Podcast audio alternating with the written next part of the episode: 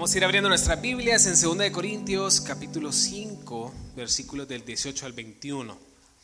el pastor Daniel ya me quitó toda la introducción. Iba a hablar de Julia, de la conferencia de misiones, del mes de misiones, pero ya lo mencionó todo él. Ah, no, pero créanme, el día de ayer tuvimos un tiempo muy especial en esa conferencia de misiones. Ah, hablamos acerca de la responsabilidad, del privilegio que nosotros tenemos como hijos de Dios de poder anunciar su palabra por todas las naciones. Y la verdad es que aprendimos mucho acerca de la responsabilidad y, de, la pasión que tenemos que tener por aquellos que todavía no conocen del Señor. Ah, durante todo este mes no vamos a, estar hablando acerca de Mateo, sino que vamos a estar hablando de pasajes específicos que nos hablan en cuanto a la, el privilegio y la importancia de las misiones. Lo que más me gustó de la conferencia misionera fue ver a muchos de ustedes ahí. Y, me, emocionó porque eso significa de que hay muchos aquí que están interesados en conocer más de las misiones y interesados en que nuestra iglesia puede ser una iglesia que envíe, que comparta el mensaje del Evangelio por todas las naciones. El pasaje que vamos a estudiar hoy, como les estaba diciendo, está en 2 Corintios 5 del 18 al 21. Este es uno de mis pasajes favoritos de la Biblia y yo sé que cada vez que me paro aquí siempre digo lo mismo, pero la verdad es que este es un pasaje que me animó y me motivó a conocer más acerca de la importancia y de la urgencia que tenemos de compartir el Evangelio por todas las naciones. En estos cuatro versículos aparece la palabra reconciliación cinco veces. Y la palabra reconciliación en el original significa restauración. La restauración de la relación de Dios con el hombre. Desde el momento que Adán pecó, Dios pudo destruir la humanidad. Dios pudo volver a comenzar de nuevo. El pecado creó una barrera entre nosotros y Dios. Éramos enemigos de Dios. Pero a lo largo de la Biblia vemos cómo Dios busca al hombre para poder restaurar esa relación y para que nosotros podamos venir ante sus pies y ser llamados sus hijos. Desde el momento que el hombre peca, Dios ofrece una solución. Dios le da la profecía a Adán y a Eva de que un día iba a venir su hijo a morir por nosotros y, que alguien iba a morir por nuestros pecados. Pero piénsenlo de esta manera. El Dios santo, Dios justo, Dios perfecto, Dios sin mancha, Dios sin pecado, quiere tener una relación con su creación especial que le dio la espalda a él cuando pecó. Esa es la reconciliación ese es el mensaje glorioso del Evangelio, el cual creemos y el cual tenemos que llevar por todas las naciones. Esa es nuestra misión. Hace más de dos mil años Cristo murió por nosotros. Cristo resucitó también. Y desde ese momento los discípulos y los apóstoles se animaron a compartir el mensaje de Cristo para todas las personas. Pero ¿qué hubiera pasado si los apóstoles y los discípulos no llevan esta misión a cabo? ¿Qué hubiera ocurrido si ellos no comparten la palabra de Dios? ¿Qué hubiera pasado con nosotros? No estaríamos aquí. Ahora piensen qué va a ocurrir si la iglesia no cumple la misión de Cristo de anunciar su palabra y su evangelio a todas las naciones. ¿Qué va a pasar con nuestros hijos? ¿Qué va a pasar con las siguientes generaciones? Hoy vamos a ver diferentes características acerca de este mensaje de la reconciliación. ¿Cómo es que un Dios santo puede tener una relación con un hombre pecador. ¿Qué fue lo que hizo Dios para que pudiéramos tener una relación con Él? ¿Cuál fue el precio que Él tuvo que pagar por nosotros? ¿Y cuál es nuestra responsabilidad ante este mensaje? Vamos a orar. Padre Celestial, gracias te damos por la bendición de estar aquí esta mañana, porque venimos a aprender más acerca de la misión que tú nos has dejado que tenemos que cumplir como iglesia, Señor. Padre, que podamos ser diligentes, que podamos ser responsables, que podamos tener este privilegio, pero también la importancia y la urgencia de que las personas escuchen tu palabra y tu evangelio, Padre. Gracias, Señor. Oro por más obreros para tu mies, para que más personas salgan a compartir tu palabra, Padre, en el nombre de Jesús. Amén. Antes de ir al versículo 18, lo que vamos a ver, quiero que podamos ver un poco el contexto en cuanto a la razón por la cual nosotros debemos anunciar este mensaje de reconciliación. En los versículos anteriores aparecen tres razones por las cuales Dios nos ha dado esta responsabilidad. Entonces quiero que vayamos al versículo 11 y del versículo 11 hasta el versículo 17 solo vamos a, no vamos a sumergirnos en estos pasajes porque vamos a hablar más acerca del versículo 18, pero sí quiero que veamos estas tres razones que Dios nos dejó en estos versículos. Y la primera es su justicia. Miren lo que dice el versículo 11. Conociendo pues el temor del Señor, persuadimos a los hombres, pero a Dios le es manifiesto lo que somos, y espero que también lo sea a vuestras conciencias. Entonces la primera razón dice ahí que es porque conocemos el temor del Señor. Y cuando hablamos de la palabra temor, generalmente lo hablamos de una manera negativa. La palabra temor es la misma palabra fobia o terror en el original, pero también significa reverencia y respeto.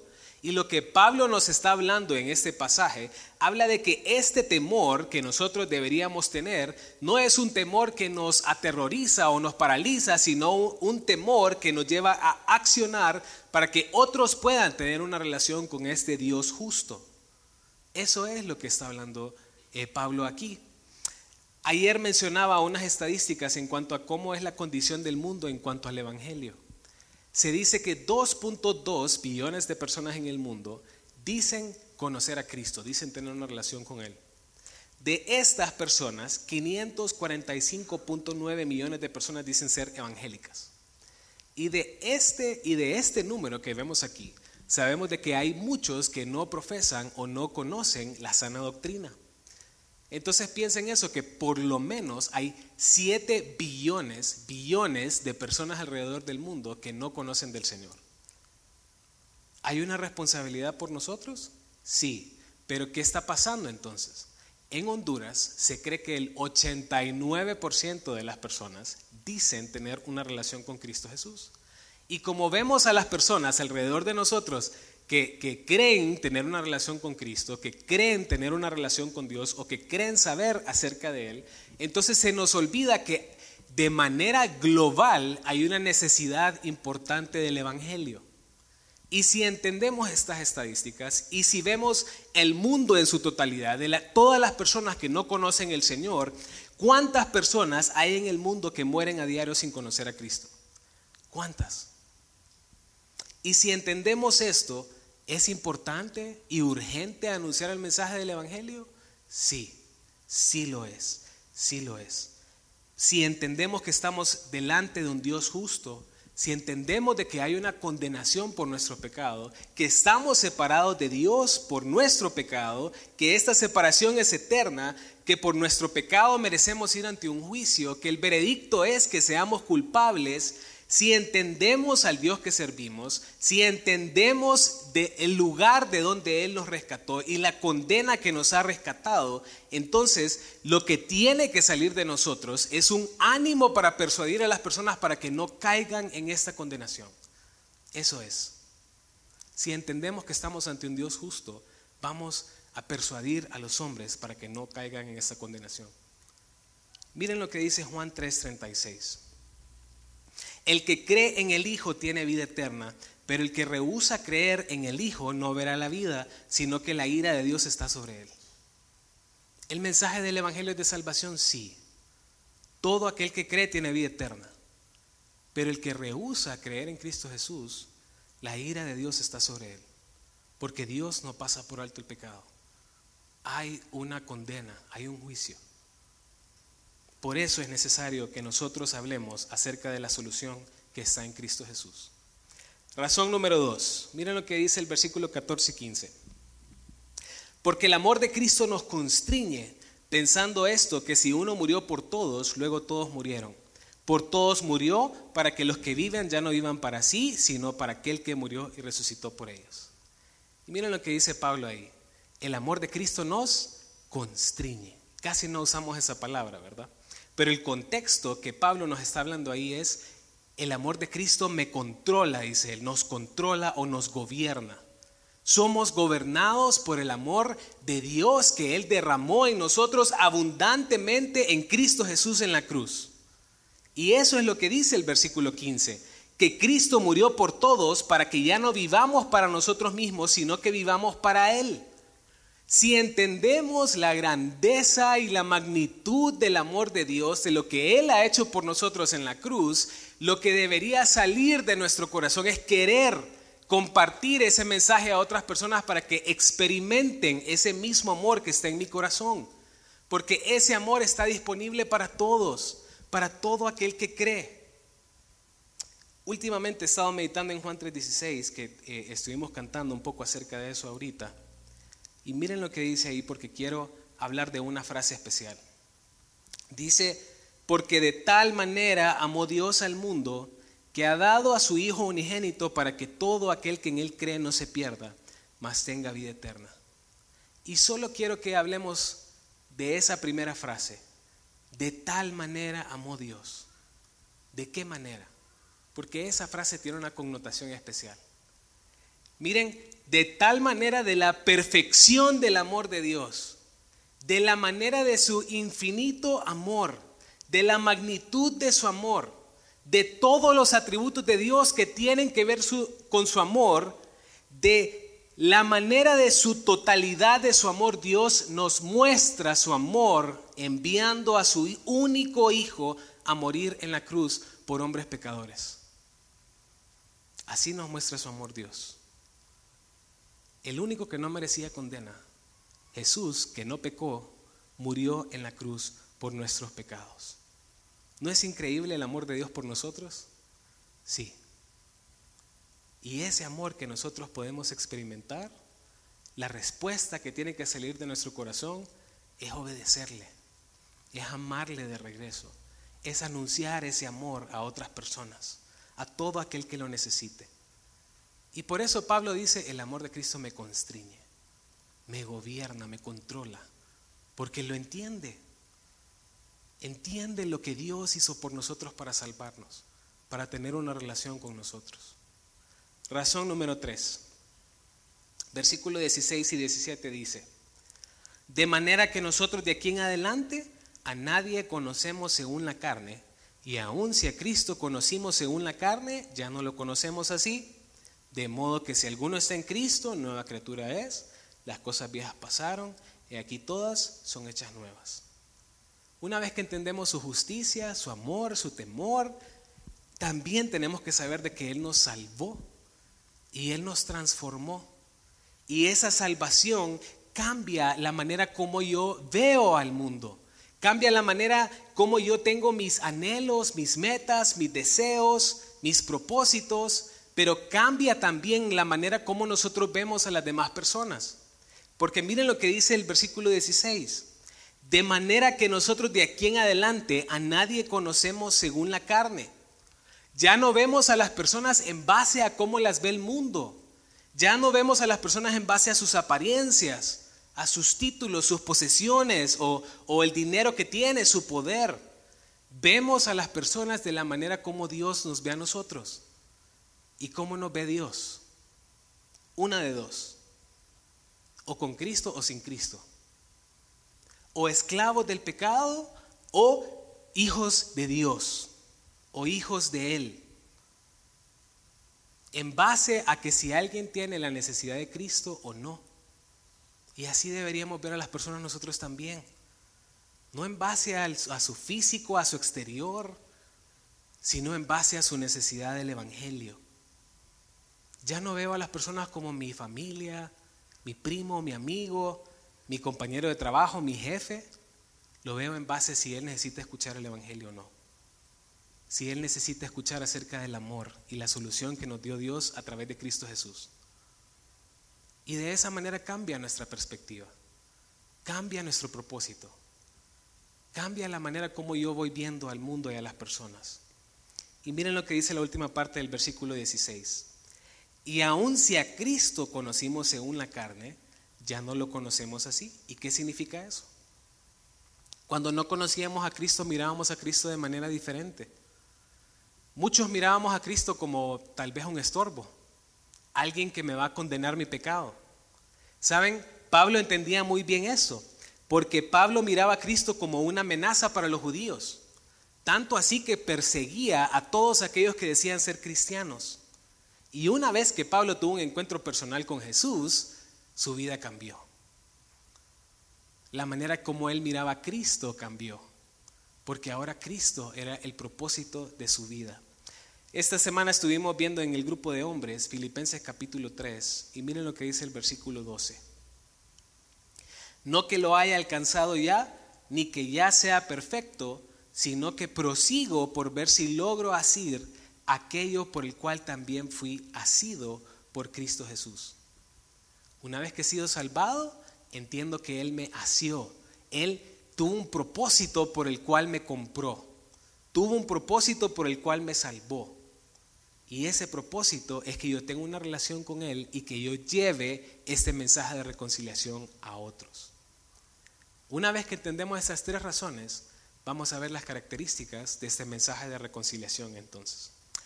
Vamos al versículo 18. Ahora sí nos vamos a sumergir en el pasaje y dice, y todo esto proviene de Dios, quien nos reconcilió consigo mismo por Cristo y nos dio el ministerio de la reconciliación. Miren qué interesante esto, porque dice, y todo esto proviene de Dios. ¿Qué proviene de Dios? Todo lo que está en los versículos anteriores. Su amor, su justicia, su salvación, todo proviene de Dios. Pero también todo lo que está abajo, porque miren lo que dice a partir del versículo 18. Dice, Él es quien nos reconcilió consigo mismo. Él es quien nos dio el ministerio de la reconciliación. Versículo 19 dice, es Dios que estaba en Cristo reconciliando el mundo. Es Dios quien no toma en cuenta nuestros pecados. Versículo 20, Él es quien nos encomienda como embajadores. Él habla a través de nosotros. Y el versículo 21 es el mismo Dios que hizo a Cristo pecado para que nosotros pudiéramos obtener su justicia. En todo este pasaje podemos ver que es Dios quien provee el medio para que yo tenga una relación con Él. No soy yo. Es Dios buscándome a mí. Y una vez que ya tengo una relación con Él, la Biblia misma nos dice que yo no puedo hacer nada por mí mismo si no estoy pegado a Cristo Jesús. Todo lo tengo que hacer por Él y a través de Él. Ahora piensen un poco en el tipo de personas a las que le está hablando Pablo aquí. Estas personas, estas personas de Corinto eran personas griegas. Los griegos eran una cultura politeísta. Adoraban a dioses como Zeus, como Hades, como Afrodita. Y si ustedes alguna vez han, han leído la mitología griega o por lo menos han visto caricaturas en cuanto a esto, es como que los dioses están en el monte del Olimpo y no tienen ninguna relación con los hombres. Cuando se enojan hay guerras, hay inundaciones, hay enfermedades y los hombres tenemos que hacer sacrificios para poder tener una, para que apaciguar la ira de ellos. En el Antiguo Testamento ocurría algo similar.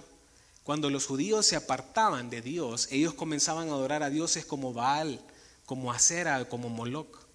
La situación era similar. Estos dioses no tenían relación con los hombres. Bueno, ni existen. Pero el único Dios, el verdadero Dios de la Biblia, sí busca tener una relación con nosotros y provee todo para que lo podamos hacer. Y muchas veces queremos comparar al Dios de la Biblia con el Dios que nosotros tenemos imaginado en las caricaturas o lo que el mundo nos ha dicho.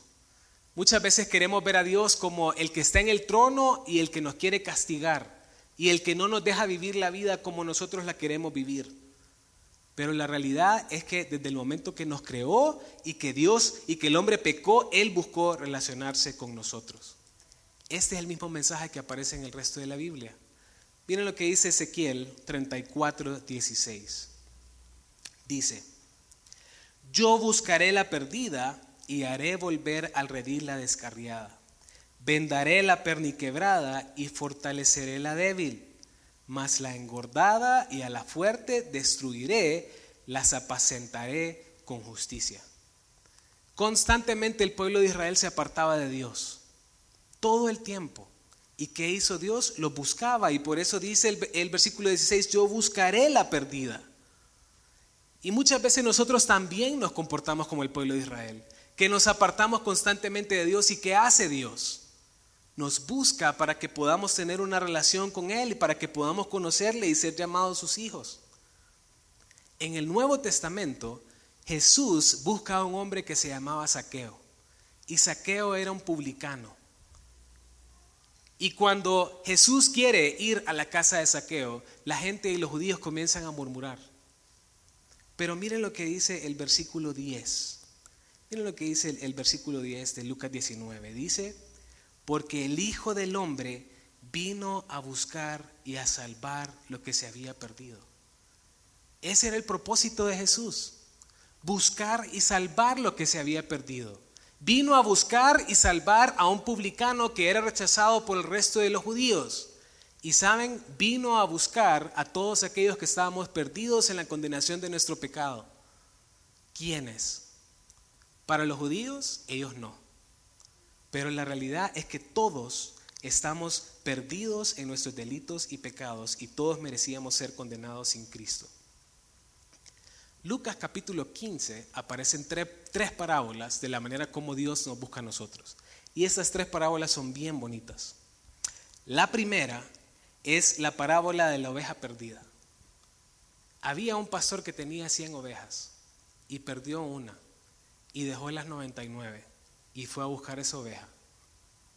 ¿Y qué hizo cuando la encontró? Miren lo que dice Lucas 15:6. Dice, al llegar a casa reúne a sus amigos y vecinos diciéndoles, gozaos conmigo porque he encontrado mi oveja que se había perdido. La segunda parábola es la parábola de la moneda perdida. Una mujer tenía 10 monedas, 10 dracmas, pierde una y, la, y comienza a barrer la casa y la encontró. Y miren lo que hizo cuando la encontró. Versículo 9.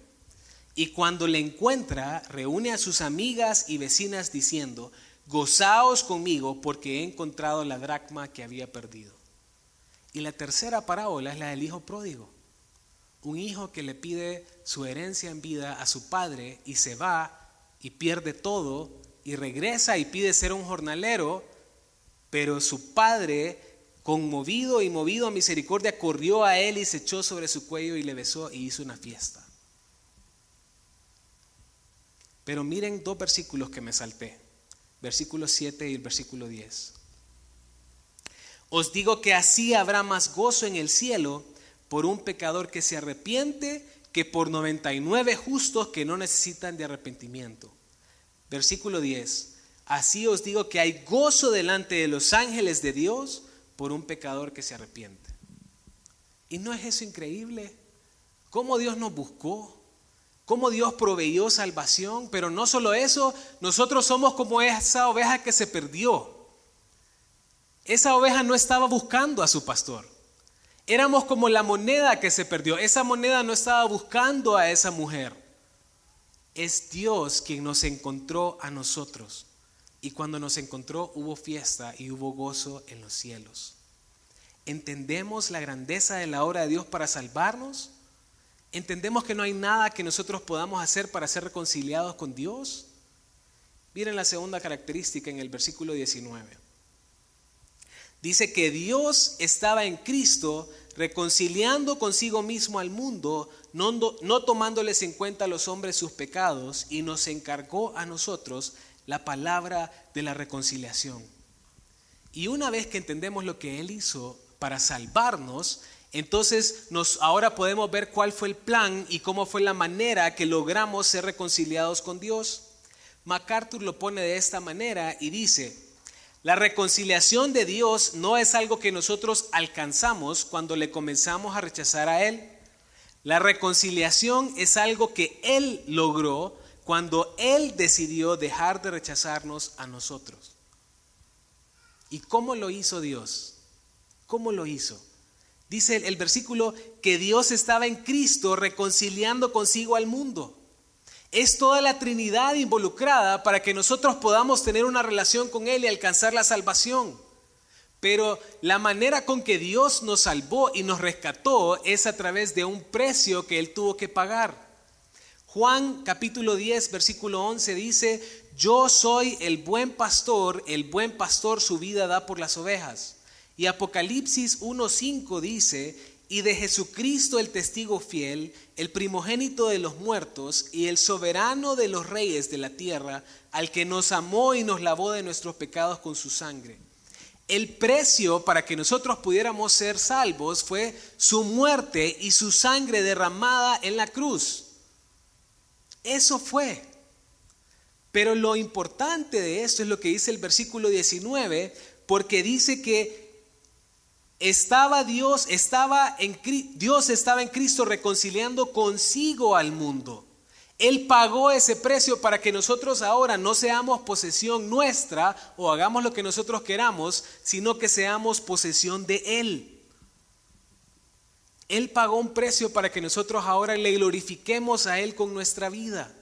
Primera de Corintios 6:20 dice, porque habéis sido comprado por precio, glorificad pues a Dios en vuestro cuerpo y en vuestro espíritu, los cuales son de Dios. Y nos compra con el propósito para lo que decía Pablo. Ya no vive Él, sino que vive Cristo en mí. Para mí el vivir es Cristo. Y esas son las mismas palabras que nosotros deberíamos tener. Nosotros ahora deberíamos vivir para Dios porque Él pagó con su vida y con su sangre para que nosotros seamos de su posesión. Pero la última parte del versículo dice, no tomándoles en cuenta a los hombres sus pecados. Y la realidad es de que a pesar de que Cristo pagó la condena de nosotros en la cruz, Dios aún así pudo castigarnos. Porque nosotros somos la razón por la cual Él murió en la cruz, por nuestro pecado. Pero ¿qué hizo Dios? No tomó en cuenta nuestros pecados por la justicia de Cristo Jesús, por lo que Él hizo en la cruz por mí. Romanos capítulo 4, versículo 8 dice, Bienaventurado el varón a quien el Señor no inculpa de pecado. Y Salmo 32, 2 dice, Bienaventurado el hombre a quien Jehová no inculpa de iniquidad y en cuyo espíritu no hay engaño. ¿Saben? Bienaventurados somos, porque Dios no nos inculpa de pecado, porque Él no nos da el castigo que nosotros merecemos. Y es un privilegio.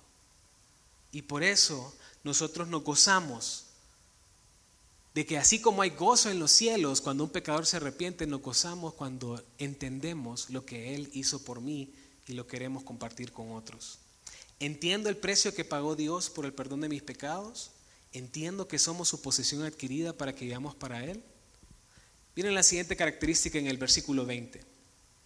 Dice, así que somos embajadores en nombre de Cristo, como si Dios rogase por medio de nosotros, os rogamos en nombre de Cristo, reconciliados con Dios. Y la última parte del versículo 19 dice que Él nos encargó a nosotros la palabra de la reconciliación. Cuando entendemos su obra, su justicia, su amor, entendemos de que no compartimos el Evangelio porque simplemente es un mandato, lo hacemos porque entendemos que es un privilegio y lo hacemos porque es en gratitud a Él. Lo hacemos porque le amamos y entendemos su amor entendemos la importancia de que otros conozcan acerca de Jesús. Y lo hacemos con gozo porque hay gozo en los cielos cuando un pecador se arrepiente. Ser un embajador es un puesto de honor en un país, porque el embajador es alguien que representa al presidente de otro país. Lo que dice el embajador de Estados Unidos en Honduras es como si lo dijera el mismo presidente Biden. Así es. Pero así como es un puesto de honor, es también un puesto de mucha responsabilidad.